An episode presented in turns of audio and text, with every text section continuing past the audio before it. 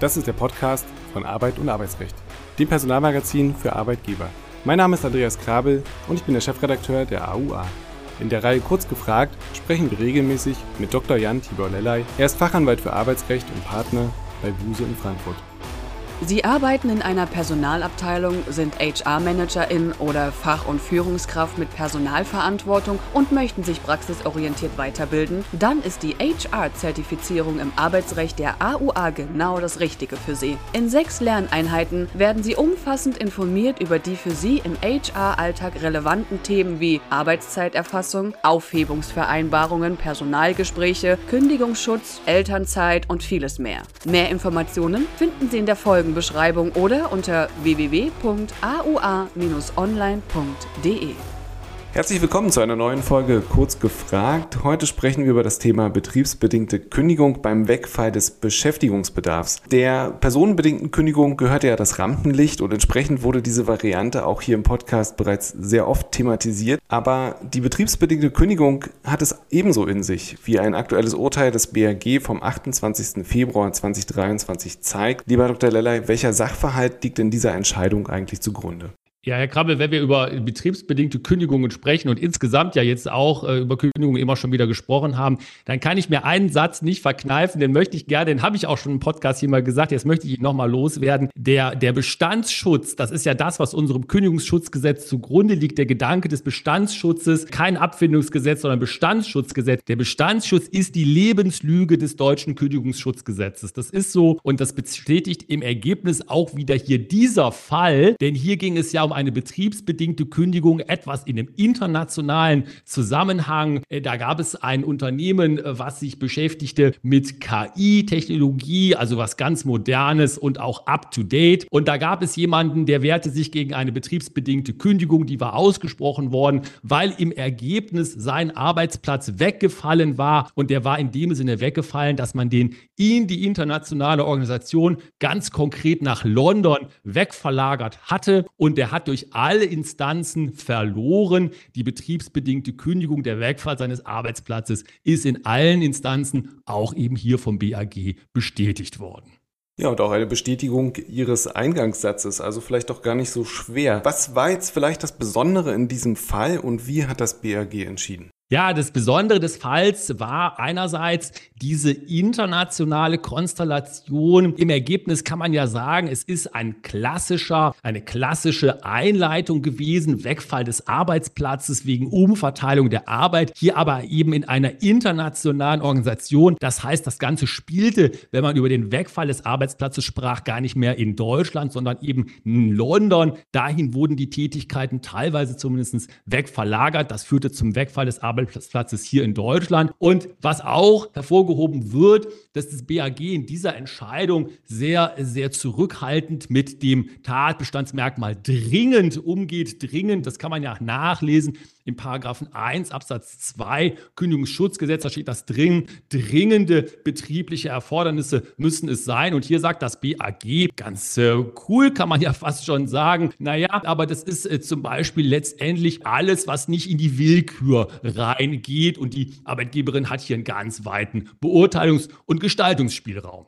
Ganz wunderbar, das würde ich gerne nachher nochmal aufgreifen. Bis dahin, lassen Sie uns das Ganze nochmal ähm, theoretisch einmal aufrollen. Was ist eine betriebsbedingte Kündigung zunächst einmal und welche Voraussetzungen müssen vorliegen? Also welche betriebsbedingten Kündigungsgründe sind anerkannt? Die betriebsbedingte Kündigung wird ja klassischerweise und auch nach der Vorgabe des Paragraphen 1 Kündigungsschutzgesetz in einem Dreiklang geprüft und in einer dreischrittigen Prüfung durchgegangen. Einmal Wegfall des Arbeitsplatzes aufgrund von betrieblichen Gegebenheiten. Das war hier der Schwerpunkt auch der Entscheidung. Und dann kommt die zweite Stufe, die war in der Entscheidung hier kein Schwerpunkt mehr, ist aber in der Praxis regelmäßig ein Schwerpunkt. Es dürfen keine anderen Weiterbeschäftigungsmöglichkeiten im Unternehmen gegeben sein, also nicht hier betriebsbedingt, sondern unternehmensbezogen. Und dann als dritter Punkt die Sozialauswahl, da werden wir gleich auch noch ein bisschen drauf kommen. Und das ist der Dreiklang, der immer durchgeprüft wird bei den betriebsbedingten äh, Kündigungen. Und welche Gründe sind anerkannt? Es sind die klassischen Gründe wie zum Beispiel Arbeitsverdichtung, das heißt, ich mache die gleiche Arbeit, aber mit weniger Leuten oder das Auslagern von Tätigkeiten, das heißt, ich beauftrage dritte Fremddienstleister oder gebe es eben einen Schwesterunternehmen raus oder ganz krass die Arbeit ist einfach nicht mehr da, ich habe Kunden verloren, ich habe Produktionslinien eingestellt und daher wird dann betriebsbedingt gekündigt.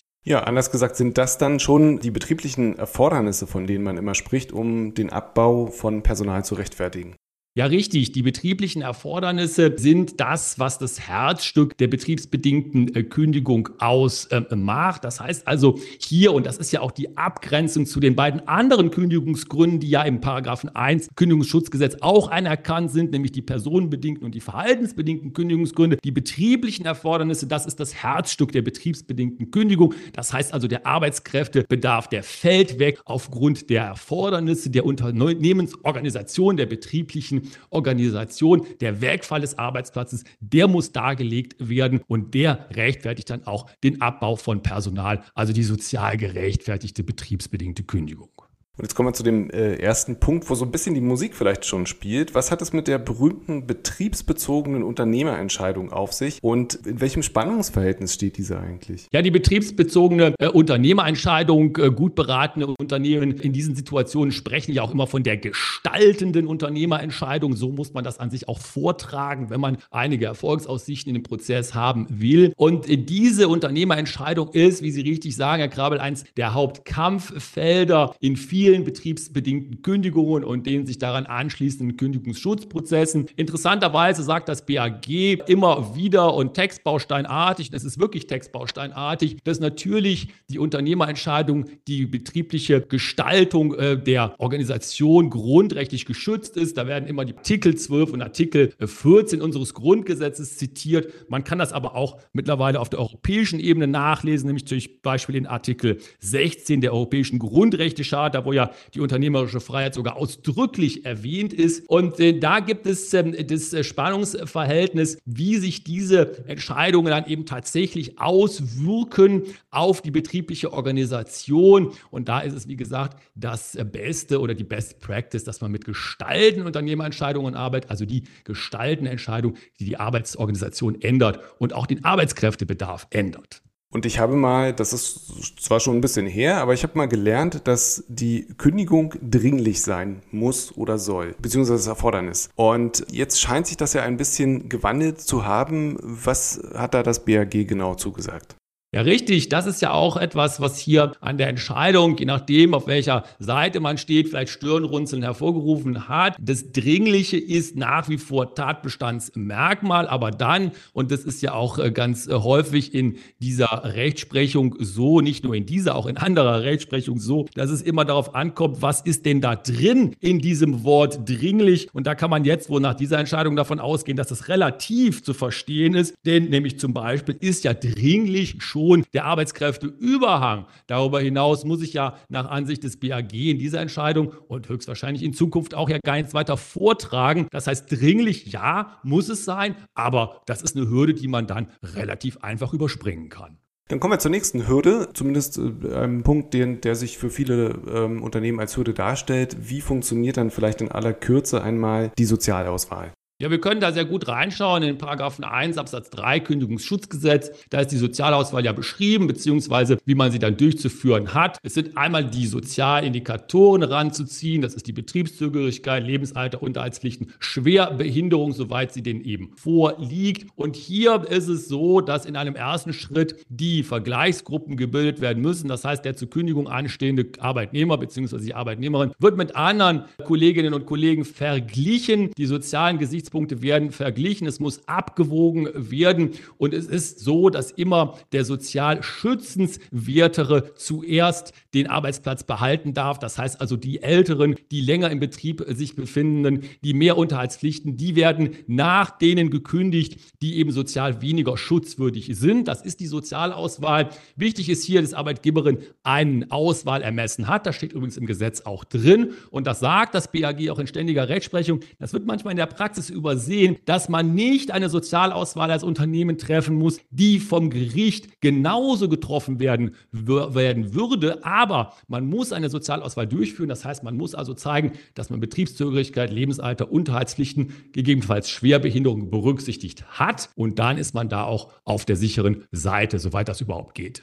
Dann würde ich gerne einen Blick auf die Erfahrungen eines Praktikers richten und fragen, welche Stolperfallen können eine betriebsbedingte Kündigung eigentlich unwirksam machen? Also anders gesagt, welche Fehler gilt es absolut zu vermeiden? Ja, die Fehler, die man vermeiden kann, die sind, äh, und das werden unsere Hörerinnen und Hörer sicher denken können, beziehungsweise auch wissen, die sind mannigfaltig. Ich möchte aber zwei herausgreifen, die einerseits katastrophale Folgen haben im Prozess, im Kündigungsschutzprozess, die aber andererseits auch recht einfach zu vermeiden sind, aber sie kommen leider in der Praxis immer wieder vor. Der erste Fehler ist der, dass eine gestalten Unternehmerentscheidung zwar getroffen worden ist, die ist aber nicht dokumentiert. Man hat also nicht irgendwie schriftlich festgehalten, dass die Geschäftsführung diese diesen oder jenen Beschluss gefasst hat, zum Beispiel eine Produktionslinie stillzulegen und dergleichen. Und dann wird das im Prozess bestritten und man kann es überhaupt nicht darlegen, dass es eine gestalten Unternehmerentscheidung jemals gegeben hat. Und dann verliert man eine Änderung deswegen den Prozess. Also erster schwieriger Punkt, aber auch leicht zu vermeiden. Und zweiter wichtiger Punkt kommt leider in der Praxis jetzt aus Unternehmenssicht leider immer wieder vor, dass im laufenden Kündigungsschutzprozess offene Stellen angeboten werden.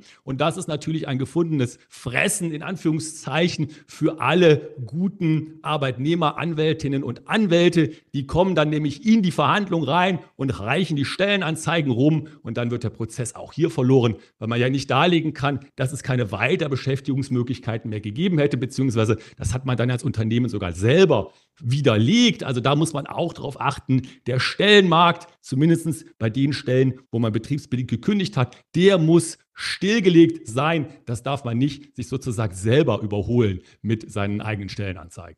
Dann mache ich mal an Ihren äh, letzten Fall ein ganz großes Aber hinten dran, und zwar für den Einzelfall. Können denn verschiedene Kündigungsgründe nebeneinander beziehungsweise hilfsweise, wie es ja oft gemacht wird, vorgebracht werden? Und wenn ja, in welcher Reihenfolge ist das sinnvoll? Das ist absolut zulässig. Ich würde sogar einen Schritt noch weiter gehen, Herr Krabe, und würde sagen, das ist sogar Best Practice, wenn ich verschiedene Kündigungsgründe habe. Und äh, das BAG lässt da auch gar keinen Zweifel daran, dass das geht. Ich kann also betriebsbedingt kündigen und auch gleichzeitig mit auf zum Beispiel verhaltensbedingte Kündigungsgründe berufen. Ähm, häufig äh, ist es dann gar nicht so unbedingt eine streng vorgegebene Reihenfolge, aber häufig ist es doch in der Praxis so, dass gesagt wird, naja, vielleicht gibt es eine betriebsbedingte Kündigung und darauf folgt dann eine verhaltensbedingte Kündigung auch noch hinterher, vielleicht weil es irgendwelche Vorwürfe gegeben hat im Kündigungsschutzverfahren, die das dann hochkommen lassen, hat sich jemand schlecht benommen in der Güteverhandlung, also als Klägerin oder Kläger. Oder aber auch eben umgekehrt, dass erst verhaltensbedingt gekündigt wird und dann möglicherweise, vielleicht wenn man so sieht, dass der Prozess nicht ganz so gut läuft, man doch noch die ganze Sache retten kann über eine Wegrestrukturierung des Arbeitsplatzes. Das heißt also, auf jeden Fall sollte man hier dran immer denken, denken. Und diese Kündigungsgründe, die kann man kombinieren. Das kann sogar der Rettungsanker sein aus Unternehmenssicht im Kündigungsschutzverfahren. Dann lassen Sie uns zum Schluss noch das ganze Thema abrunden mit der Frage, welche Rolle spielt eigentlich der Betriebsrat und ähm, an welcher Stelle kann er möglicherweise dem Unternehmen einen Strich durch die Rechnung machen? Der Betriebsrat spielt eine ganz große Rolle, nicht so sehr beim Ausspruch der Kündigung, aber letztendlich spätestens dann, wenn ich mich darüber unterhalten muss, wie wird dann eine Kündigung beim Arbeitsgericht auch erfolgreich verteidigt. Alle Unternehmen, die Betriebsräte haben, müssen, das steht ja in Paragraph 102 BTVG drin, vor Ausspruch der Kündigung den Betriebsrat anhören und die Kündigungsgründe, Sozialdaten und so weiter alles mitteilen.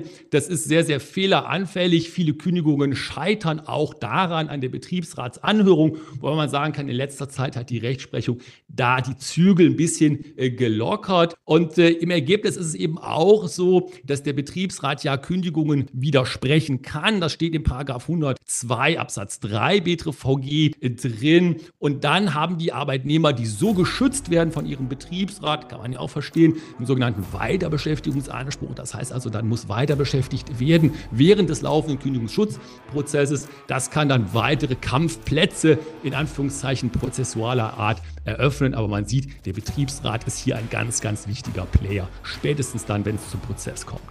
Ganz herzlichen Dank, lieber Dr. Lellay. Und wir sehen, dass die betriebsbedingte Kündigung ein bisschen zu Unrecht im Schatten der personenbedingten Kündigung steht. Herzlichen Dank, bis zum nächsten Mal. Tschüss, bis dahin. Dankeschön, tschüss. Ihnen fehlt die letzte Ausgabe der AUA. Mit dem Abo kann Ihnen das nicht mehr passieren. Einfach auf die Folgenbeschreibung klicken